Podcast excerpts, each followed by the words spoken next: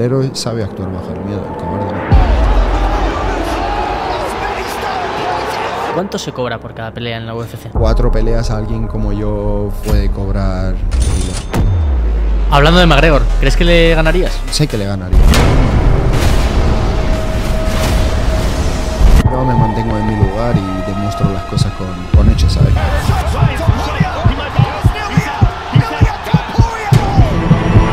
Las medallas se ganan en el entrenamiento, en la competición te vas a recogerlos.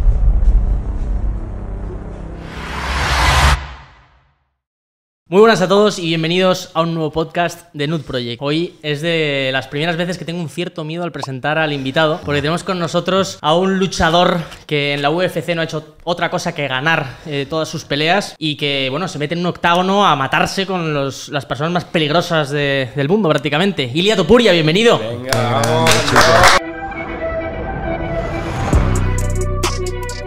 Bienvenidos a un nuevo podcast de Nude Project. ¡Vamos!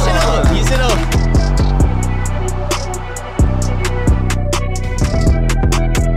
Qué grandes. Yo la verdad que antes de venir aquí ya sabía que me iba a sentir bastante identificado con, con todos vosotros porque me han contado la primera vez cuando me han hablado de- del proyecto, de vuestra marca y del podcast y todo lo que estaban haciendo, pues me, yo me siento muy identificado con, con vosotros porque lucháis por un sueño al igual que yo. Entonces sabía que íbamos a tener muchas cosas en común. Qué grande.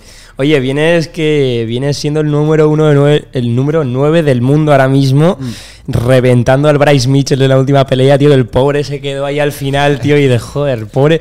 En plan, imagínate ser tú viéndote en el octágono así, que después se ve el vídeo y dice. tu familia, tus "Mm, amigos, ¿no? Ahí. Buah, tío, eh. Sí, la verdad que mm, como no me gustaría nunca verme en esa situación en la que se vio Bryce Mitchell, por eso es que por eso es que pongo tanto sacrificio en los entrenamientos, ¿sabes? Para que para que no me pase todo eso. Yo siempre le digo a todo el mundo, las medallas se ganan en el entrenamiento, en la competición te vas a recogerlos. ¿Cuántos kilos has llegado a bajar en, en preparación? Lo máximo que he llegado a bajar, espero no asustar a nadie, ha sido 18 kilos.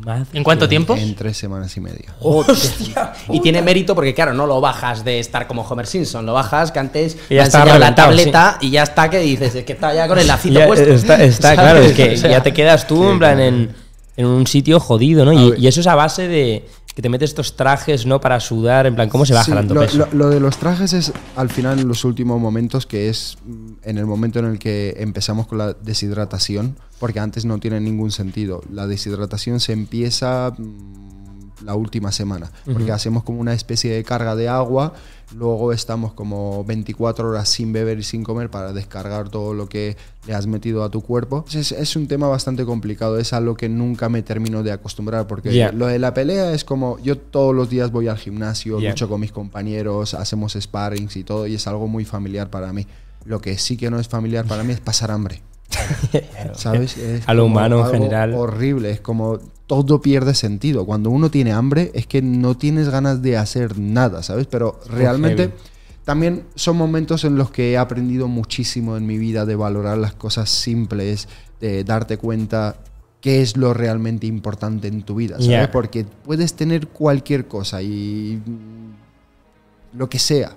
Puedes tener los coches que quieras, pero si tienes hambre, es como que no te apetece nada más quedarte, que quedarte en tu casa. Tío, esto es como la historia esta de, de un millonario que le pica un poquito la garganta. Es que si te pica un poquito la garganta, da igual que estés jodido. abanicado, abanicando, que te estén abanicando en una isla eh, paradisiaca, que esté alguien dándote uvas, que como te pique Es un así. poquito la garganta, sí. bro, es lo único que vas a pensar.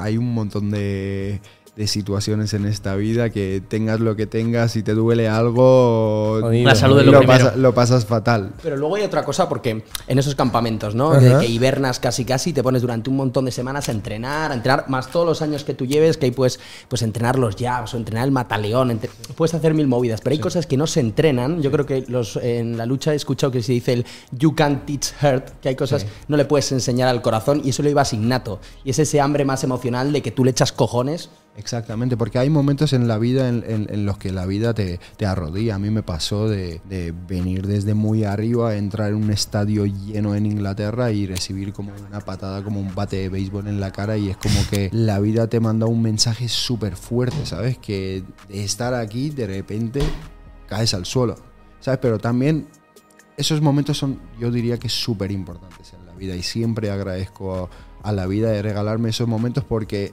son momentos que forman a la persona en la que me convierto. O sea, si ganas, lo más importante en esta vida, que es el autorrespeto, porque te das cuenta que de verdad vales, te, lo, te demuestras a ti mismo que dices, da igual lo que reciba, porque muchas veces tú piensas, sí, eh, yo si caigo me levanto, pero es que hasta que no caes, no sabes si te vas a volver a levantar, no sabes cómo te va a afectar.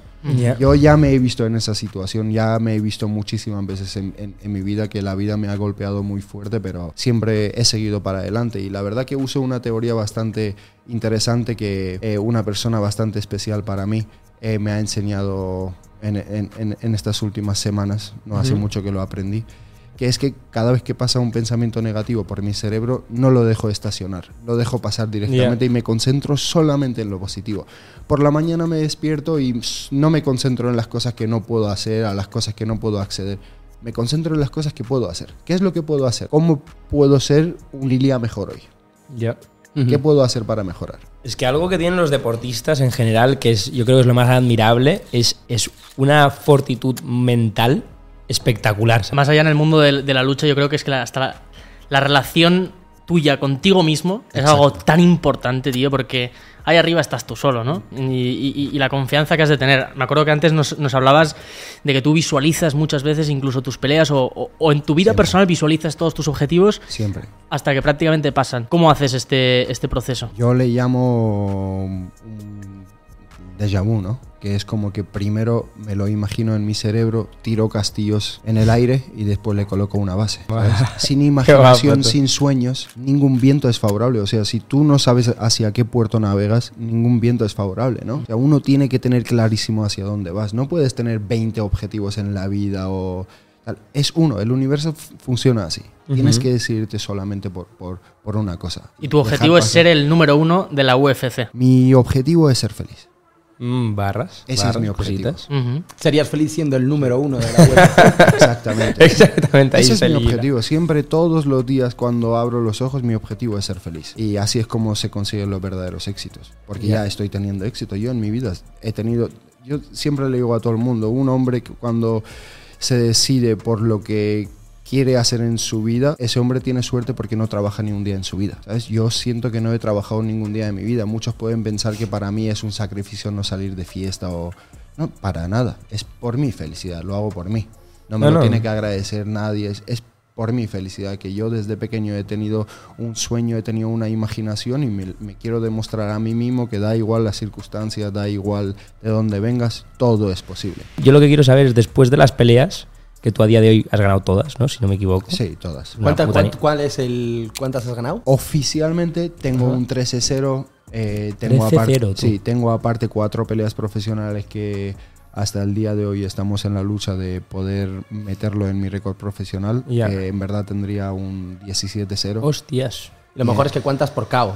Porque Eh, claro, esa es otra. Solo he tenido una pelea por decisión. Y, y también, eso, eso es algo duro de las peleas, que tú dices, en todos los deportes o en los negocios y tal, dices, oye, algunos días ganas y algunos días pierdes, ¿no? Pero lo importante es siempre mantenerte.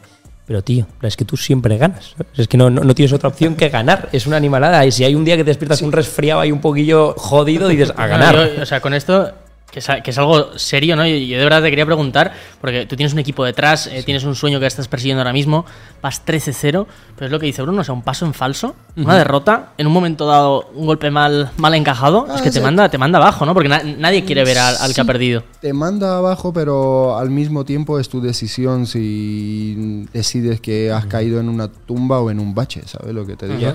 La vida se trata de eso, de que te caes y te levantas. Yo quiero saber alguna fiesta épica de Miami. Cuéntame algo. La noche más loca de tu vida. Puedes censurar ciertas partes, que me imagino que habrá que hacerlo, pero generalmente. Sí, la noche más loca de, de- de mi vida, yo creo que diría que fue cuando peleé con Ryan Hall en Las Vegas, porque era como, estaba dando mis primeros pasos a nivel ya mundial, y de repente salgo de la pelea y yo tengo un amigo súper cercano que es una estrella de la UFC, más Vidal, y estaban mis managers, Mark, y me dijeron, vamos a ir a cenar con él, que está con Anuel y todo, yo en ese momento no lo conocía.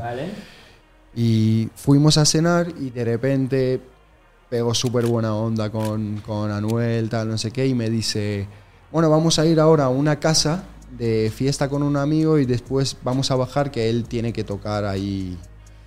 Y de repente vamos a un sitio, vamos que en una limusina así súper grande y tal, y de repente pues la verdad que era como, joder, lo tengo a la Anuel aquí al lado, ¿sabes? en ese momento era bastante chocante para mí, ¿sabes? Que cuando vienes de la nada y dices, joder, por, por logros propios llegar hasta aquí. Sí, que te está viendo como un igual, Anuel, Claro, además. Exacto, es como me siento contento y de repente llegamos al sitio, nos subimos arriba y me dice y le digo, "Pero esto la casa de quién es?", ¿sabes lo que te digo? Porque veo de repente a uno que es Chuck Liddell, que es campeón de era campeón de la UFC, una Buah. leyenda, pero un montón de artistas. No, estamos en la casa de Marshmello. Le digo, "¿Quién es?" Marshmello y de repente me enseñan y, y cuando me di cuenta de quién era y todo eso Qué y bajamos y subimos con él al escenario y él tocando y todo y estaba ahí era como un momento como wow Qué guau. y lo he censurado ¿eh? Qué grande. He estado entonces en Miami, en Las Vegas, en Estados Unidos. Una de las personas que ha- habrás conocido, imagino, es Dana White, ¿no? Sí, Eh, sí. Dana. que- Dana. Dana, Dana White, sorry. Dana White. Eh, Dana White, eh, que, ¿qué tal es? Eh, por cierto, bueno, ¿cómo, cómo han sido tus encuentros con él? La Para quien no lo sepa, perdón, es el que es el presidente de la El UFC. fundador, ¿no? el fundador, El fundador de la sí. UFC. es el- la cabeza pensante de la UFC Es un puto fenómeno. El dueño del cortijo. Sí, un fenómeno, la verdad que sí. La primera vez que quedé de la manera oficial con él fue que estaba aquí en Alicante en mi casa y me llama mi manager, me dice, eh, Dana quiere verte en Las Vegas. Eh, no- nos tenemos que ir a, a reunirnos con él. Me cogí un vuelo, me fui con él, súper simpático. En- lo primero que, que hice fue, entré en la oficina, nos saludó, de repente nos llevó en, nos mete en su oficina que tenía como un vestuario, nos enseñaba su colección de zapatillas que tenía ahí en la oficina. Me dice, tenía como, no sé, dos mil pares de zapatillas y me dice, yo creo que no me he puesto ninguna nunca. Es que este ¿Y tú, sí le, y tú qué le dices a Dana? Le dices, yo quiero ser el número uno. O Deina, págame más. No, la verdad que como que no intentaba transmitir eso, ¿sabes? Ya. Eh, Yo me mantengo en mi lugar y demuestro las cosas con, con hechos, ¿sabes? Que al fin y al cabo es un respeto que le tengo. Yo donde tengo que decir que voy a ser número uno, lo digo con él. Él ya lo sabe. Por, algo, por, algo, por algo te llaman y te llevan hasta ahí, ¿sabes? Si no lo supiera. Y los caballeros no hablamos de esas cosas. Y a mí, algo que estábamos hablando antes de la comida, que es una de las cosas que más me mola, o que, porque yo vengo mucho del mundo del marketing, a mí me interesa mucho, es que al final, yo estaba contando, ¿no? Yo por mi parte, eh, las peleas que más he vivido de UFC, o las que sí que me he visto a tope, son unas que veían, venían calentitas, ¿sabes? Que venían de mucho trash talk, mucha movida, porque quieras o no, joder, te mete más en la película porque de repente estás sintiendo esa energía. De- Ves un vídeo de iPhone de que se han peleado en el bus, ¿sabes? Y dices, hostia puta, esto es, esto es de verdad. Y te das cuenta que los que más han ganado pasta en el mundo de la UFC son McGregor, ¿no? Que era un puro showman. Era un muy buen peleador, pero creo que era más showman que buen peleador. Porque cada pelea de él tenía una historia detrás. Él creaba creaba historia, ¿sabes? Le daba como un sentido al, Un al combate, ¿no? Es como vas a pelear con él y bueno, nos vemos en el pesaje, cara a cara, no. Profesional, no. Es, como él te machaca, ¿sabes? No, El o la mujer de una, ¿no? sí. O- Sorry I'm late, I just don't give a fuck. Hablando de McGregor, ¿crees que le ganarías? Sé que le ganaría. De, de verdad. sé La que pregunta le es en ganaría. cuántos asaltos, ¿no? Sí. Yo sé que le ganaría. Porque, qué? Porque Técnicamente crees que eres mejor, técnicamente soy, sé que soy muchísimo mejor que él. eh, físicamente soy mejor que él. Muchos pueden pensar, no, es que Magrego, ta, ta, ta, es que él ha sido campeón del mundo. Todo, sí, pero todavía lo mío está por demostrar, ¿no? Tú No has tenido la oportunidad no te todavía. tienes que sentir tonto hasta conseguir tus objetivos, Ya. ¿sabes? Eres listo durante todo el camino, por eso es que vas a conseguir lo- lo- los objetivos que te has propuesto en tu vida, ¿no? No, no te, como que te programas como eh, listo cuando consigas las cosas. Y alguien que, alguien que te vea desde fuera o, o que vea a los luchadores desde fuera, quizá puede pensar, "Joder, esto, este tío es, es un flipado, ¿no? O pueden confundir quizás la arrogancia con la confianza. Tú, en tu caso, cuando dices que con seguridad ganarías a McGregor o, o a muchos Sí. otros luchadores, tú lo sientes de verdad así por dentro. Desde el fondo de mi corazón, lo siento de verdad. Lo siento de verdad. Nunca. Es que es un problema que, que tiene la gente cuando tú hablas de tu confianza. eh, Parece como que a la gente le, le empieza a dar rabia. Como ¿Por qué este tío está tan confiado? Con- Porque ellos no se sienten identificados contigo porque tienen, son personas con muchísimas dudas e inseguridades en, en- en sí mismo. Y yo la verdad que desde hace muchísimo tiempo he dejado de pensar y en concentrarme qué es lo que piensan de mí. Me concentro en lo mío porque las personas son así, que te ven caminar encima del agua y van a decir que no saben nadar. Cada Ya. uno tiene que estar en lo suyo. Y A partir de aquí, entonces, porque tienes que ser listo todo el camino. Pero ¿cuál es ese camino? O sea, porque claro, esto, esto de la UFC no es una liga, tampoco es un, campeona- un campeonato como por ranking. sino Siempre me lo he preguntado, que ¿cómo aquí va? te llaman, ¿no? Claro, aquí te llaman para una pelea o eres tú el que la negocias para estar contra este tío. ¿Cuál Lo es bueno el- que tiene la UFC es que no tiene un guion. No es eh, vas por aquí y vas a ser el número uno. No. Lo bueno es que tú escribes el guion. Tú eres el, el- el personaje más importante de la película y depende de ti cómo es que vas a vender. Por ejemplo, película. tú ahora mismo no tienes tu próxima pelea fijada, ¿no? No, no tengo mi Y estás a próxima- la espera de que alguien te llame y te empiecen a hacer ofertas. Exacto, y en todo este tiempo que tengo para pensar, pienso en lo mejor que me podría pasar y es en lo que voy más o menos. Las El recorrido. Y si Sí, tú ahora mismo que estás en el número 9, Sí. peleas contra el número 1, automáticamente te pones el número 1 y Sí, si le ganas. Automáticamente. Oye, y a todo esto, Paddy de Buddy, que habéis tenido ahí vuestros. Bueno, yo he visto curioseando un poquillo, tal, he visto que el hijo de la gran puta está zumbado y te viene por un lado, te viene por el otro. Este, ¿tú crees que de verdad quiere pelear contra ti? Claro que no quiere pelear contra mí. A ver, él lo, lo que me gusta de él es que tiene su papel clarísimo. El showmanship. Él sabe que es malísimo. Entonces le, le- le presta toda la atención Al resto de movidas, a- a- al resto que es a venderse, a darse. Porque Ya. él, eh, la verdad, no sé si habéis visto, visto su podcast con Dana White. Sí. Eh, es un come pinga. a ver, vamos a ver. eh, tiene a Deina y vamos, claramente. Es un chaval ra- rarísimo, pero Es que Lo se que llama hace, lo Paddy hace de. Buddy, ya. ¿sabes? Paddy de el, apodo es curioso. eh, Lo que hablábamos sí. antes de- del, del espectáculo. Este tío es el, el vivo ejemplo. Ya, y para mí ahí entra el debate de un poco lo que estaba comentando antes, que me he quedado a medias, es lo que aquí cuenta es vender pay-per-views. Que vender pay-per-views es que tú puedes ser el headline nombre de una batalla y que todo el mundo compre el pay-per-view para ver esa, esa pelea. Eso es el éxito y es lo que tenía Conor McGregor, que todo tío se iba a ver esa pelea. O hasta los youtubers, Jake Paul, Logan Paul y todo esto, lo que han tenido es que han vendido muchísimos pay-per-views. Y es Muchísimos. y a la gente, si no me equivoco, a la gente del mundillo les ha jodido porque dicen, oye, yo hago esto profesionalmente, yo me dedico mi vida arriesgándola y de repente vienen estos chavalillos que son youtubers y están aquí vendiendo más entradas que yo, casi, ¿no? Ya, pero no puedes pensar así, porque tú mm, puedes decir, es que yo hago una hamburguesa mucho mejor que la de McDonald's, pero es que mm, Ya. no tienes el No tienes el de tirón. marketing y no tienes ese tirón que tiene McDonald's, ¿sabes? Y después, a ti, plan, me genera mucha curiosidad, ¿quién es tu referente dentro del mundo? Plan, ¿quién dices tú, miras y dices, buah, este es un fenómeno? O sea, me, me- me- me, gusta muchísimo todo lo que hizo con su carrera Floyd Mayweather. Buah, este todo, es un lo- fenómeno. todo lo que hizo y el, im- el imperio que ha construido, que ha sido un hombre que por, por pelea se ha llevado 350 millones. Entonces, su crédito hay que darle, ¿sabes? Que, que no todo el mundo tiene la capacidad de ganar 350 millones en un combate, ¿sabes? Tienes que ser un fenómeno. ¿Cuánto se cobra por cada pelea en la UFC? Yo ahora mismo estoy como, así entre comillas, como a sueldo porque no estoy llevando ningún porcentaje de pago por evento. Entonces en cuatro peleas alguien como yo puede cobrar en todo lo que conlleva a lo mejor un kilo. Hostia. Pero lo que te digo ahora mismo, de verdad, es como, sé que son monedas para lo que voy a Son ganar. peanuts, ¿no? Son monedas para lo que voy a ganar. Sí, es que proporcionalmente, claro, pasar de, de estar donde estás a el poder llegar a ser ese, ese número Ahora uno. mismo tengo cinco combates dentro de la UFC. Imagínate cinco más. Joder, y las monedas han dado Si por un, las, las monedas han dado por un ¿Cuándo peluquillo gane? bastante apetecible, tío, lo que tiene. Buenas monedas, esas estas que Bueno, pesan, pero tío. eso es- eso es- Habrá de todas formas eh, varias fuentes de, de ingreso, ¿no? Porque yo también, eh, pues lo mismo, ¿no? Estudiando un poco acerca de la UFC, vi que en 2021 eh, McGregor es el deportista más pagado, salió en la lista Forbes como el deportista más pagado. Eso y lo es heavy, curioso, ¿eh? con 187 millones, es que solo 20 provenían del octágono. El resto eran de patrocinadores. Oye, de- había hecho este solo tío una pelea ese año. Había hecho una pelea. No sé si luego sacaría una empresa de whisky y antes me contabas que, no, pues 600 kilos, una cosa así. Es- o sea, Peanuts. hay más pasta fuera del tema de las peleas.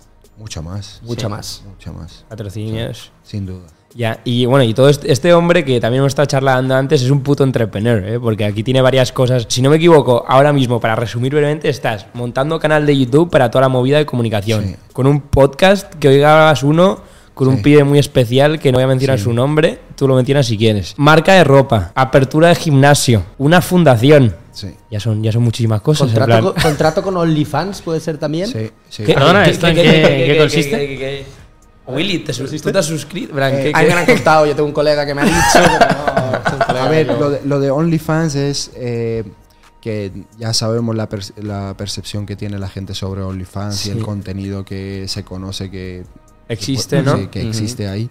Pues ahora lo que quieren es cambiarle completamente la perspectiva que Mm, tiene. Por hostia. eso quieren introducir a perfiles como deportistas y tal, Claro. para que yo creo que el objetivo es que Qué lo conviertan heavy. como algo como Instagram, Pero más. pero más exclusivo que tengas que pagar mensualmente. ¿Qué, qué subirías ahí? ¿Cómo Ilia entrena? ¿Cómo Mm. fue su entrenamiento un lunes? ¿Qué hizo? Eso me parece espectacular, ¿eh? El mundo va hacia eso. ¿Crees que la UFC vendrá a España de tu mano? Segurísimo. Estamos en conversaciones sobre, sobre el tema. Sí, es un tema bastante complicado. Es ah, eh, hasta un nivel político, ¿sabes? Que no es tan fácil traer un evento de, de UFC a España. Es como que.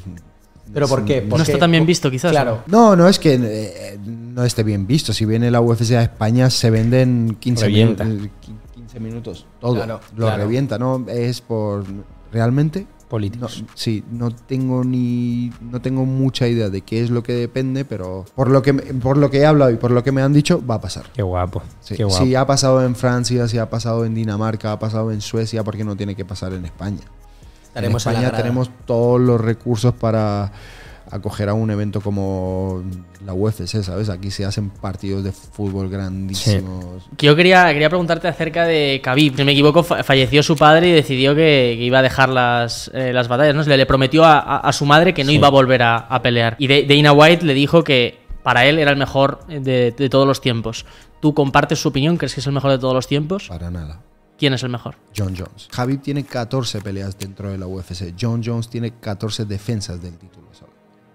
Una diferencia abismal. Es como 14 peleas dentro de la UFC, 14 defensas del título. Imagínate la magnitud de las peleas de John Jones. ¿Sabes lo que pasa? Que dicho que dice, no reinan lo- los reyes, reinan los tiempos. Y a Khabib le ha tocado un tiempo perfecto. Ya. Que era como McGregor era McGregor. el rey, se le ha ido... Se comió el McGregor, ¿no? Se le ha ido la cabeza Ya. cometió el error de volver con él, regalarle. Ya. Todo. Millones de visitas. eh, salió de, de, de Conor. Habib Sí. es hijo de Conor. ¿Ganarías a Khabib? A ver, yo, por, eso- yo sé que le voy a ganar a, a- a todos, de verdad. Es que pu- pu- puede sonar arrogante, No, no. como mucho. A mí- Suena- tal, a mí me motiva que Es que de verdad que yo, yo dentro de mí sé que soy el mejor del mundo. Es Ya. solamente cuestión de tiempo. Que la gente se dé cuenta. Claro. ¿A ti no te acojona que un mal golpe te deje tonto para toda la vida? O sea, está el, ¿no? el caso de Mohamed Ali, por Buah, ejemplo, eso y es muy con, triste, con. Parkinson muy jodido. Anderson Silva tiene esa, esa escena que es horrible de ver, donde intenta dar una patada, chocando con otra rodilla, se le acaba la pierna Buah. con una S. Miedo, tengo muchísimo miedo. Muchísimo miedo. Pero no tengo miedo nunca jamás a recibir ningún golpe. Tengo miedo a perder. Pero siempre, siempre digo lo mismo. ¿Cuál es la diferencia entre el héroe y el cobarde? El sentimiento es el mismo. Los dos sienten miedo. Pero el héroe sabe actuar bajo el miedo, el cobarde no. Esa es la diferencia, pero el sentimiento es el mismo. Los dos sienten miedo. Palabras textuales del matador. Total. ¿Qué se te Joder, pasa? yo, ¿Qué yo me estoy te- imaginando una cita, tío, que le está contando todo esto a una pibita y la pibita se queda como, madre de Dios. yo, yo quiero un héroe, ¿sabes? Yo también quiero un héroe. Cuenta- cuéntanos un poquillo de eso, Ilia, tío. ¿Cuáles son tus, tus técnicas de, de ligoteo? Mis técnicas de ligoteo es que nunca se den cuenta que estoy ligando. Esas son mis técnicas de ligoteo, la Sí. verdad. ¿Eres, Eh, silen- eres silencioso? Eh, no, es que la verdad que, por ejemplo, conozco a una persona, no sé mucho de esa persona, entonces primero ante nada, nunca jamás me gusta, no quiero que de mí sienta que le quiero faltar al respeto o voy a lo que voy. Primero quiero conocer a la persona, no, no sexualizo a las personas. Yo primero te conozco porque primero quiero tener algo en común contigo, quiero poder mantener una conversación contigo, que puede ser guapísima, pero es que no, no compartimos cosas, ¿sabes? Somos dos seres diferentes. Sí, sí. Entonces lo primero es conocer a la persona, Vale. saber Y la verdad que nunca he sido alguien de, oh, que me vuelvo loco, que veo una tía guapa y uf, no. Me gusta conocer a las personas. Y después ya, si me gusta la persona, ya le empiezo a ver todo lo atractivo que tiene. Pero, pero como luchador has conocido a muchas personas. Sí, a, a muchas personas. Yo leí hace poco que mm, un knockout, un KO, realmente, hablando ya del cuerpo, ¿eh? lo, lo que significa es que tu cabeza se desactiva. Es decir, tu cabeza está viendo que estás en una situación de emergencia, en mucho peligro, y por tanto decide parar para no consumir tanta energía.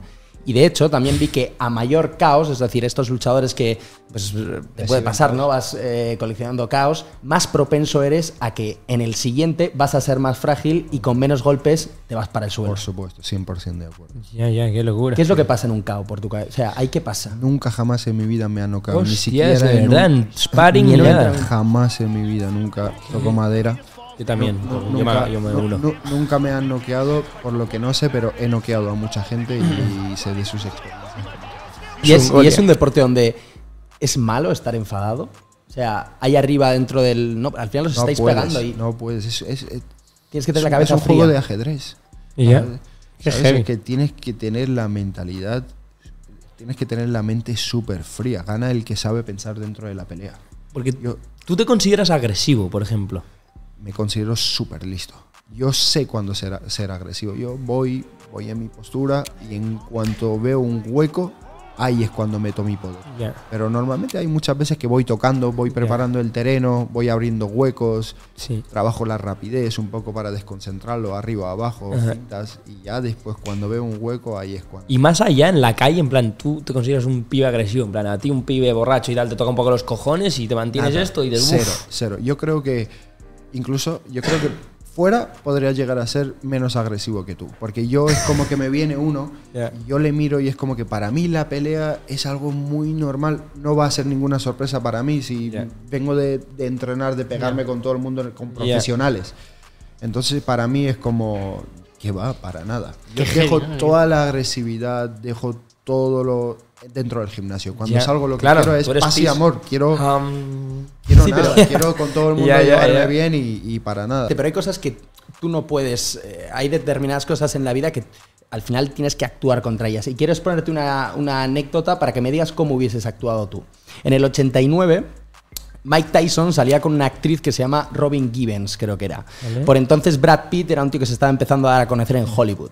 Y Mike Tyson entra a una habitación y descubre que su novia y Brad Pitt están en la misma cama. Buah, es verdad, yo he escuchado Mike esto. Tyson. tú, yo ¿Qué es lo que pasa? esto. ¿Qué le dice Brad Pitt? Te ruego, por favor, que no me pegues. Que no me pegues, que estábamos haciendo un guion y estábamos ensayando lo que luego íbamos a hacer en las películas.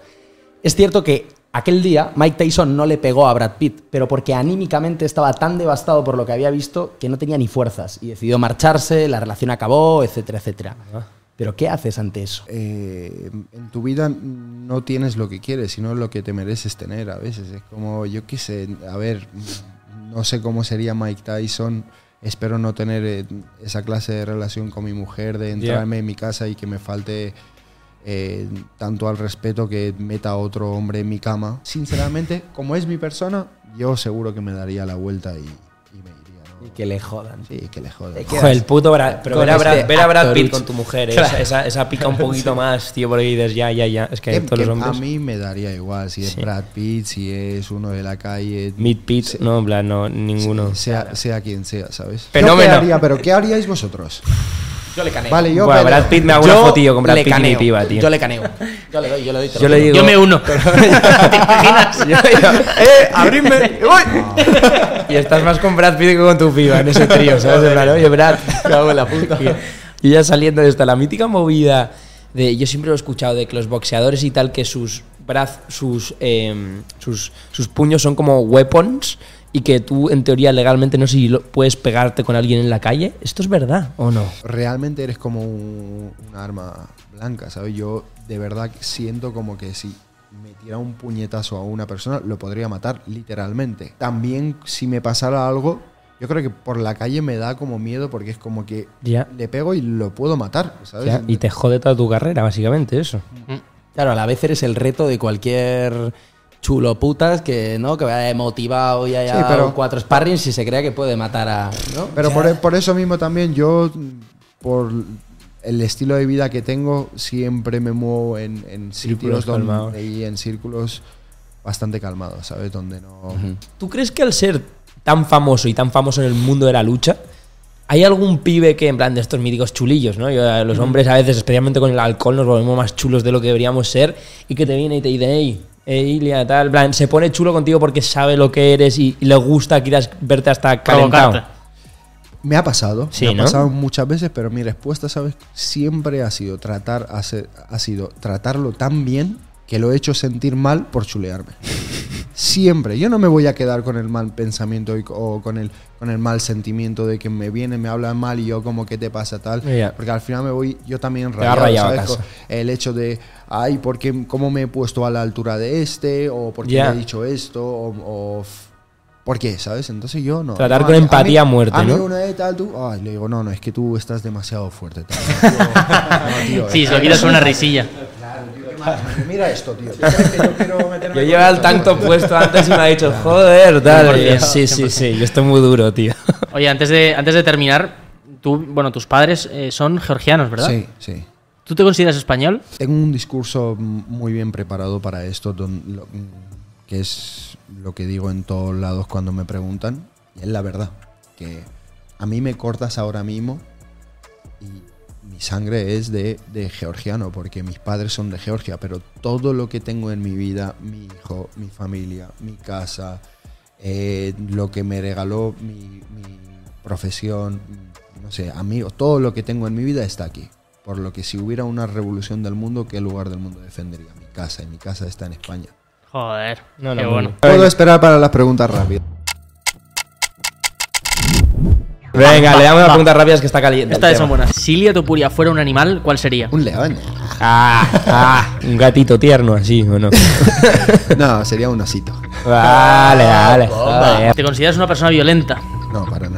¿Podrías enfrentarte a un gorila o a un oso, boca viva? A ver, si es amable, sí. ¿A qué tiene miedo Topuria? Tener miedo a no intentarlo. ¿Cuánto tiempo crees que tardarías en matarnos a nosotros tres con tus propias manos? La puerta cerrada, no podéis correr. No podemos Eso saber. es, ¿Cuánto eso tiempo es. duramos vivos en esta sala? Es. Yo creo que en dos minutos os podría dejar sin vida. Dios. A los tres. ¿Algún luchador de cualquier disciplina que no podrías ganar? Que una categoría por arriba, seguro. Eso le gano a Ya. todos. Oye, yo en verdad, buah, y quizás me arrepiento mucho de decir esto, ¿eh? Pero yo tenía curiosidad de ver si me podría hacer un takedown o algo, ¿sabes? Y cómo se siente. No, mira, te voy a hacer una cosa. Mira, ponte de pie. No me lo muevas, ¿vale? No lo muevo. Solamente voy a ir con Buah. No te muevas. He movido un poquito, pero es que está No pensé que iba a dar tan fuerte y creo que Bruno tampoco. Nada, oye, Ilia, qué placer. ¿eh? Muchísimas gracias a todos, ¿eh?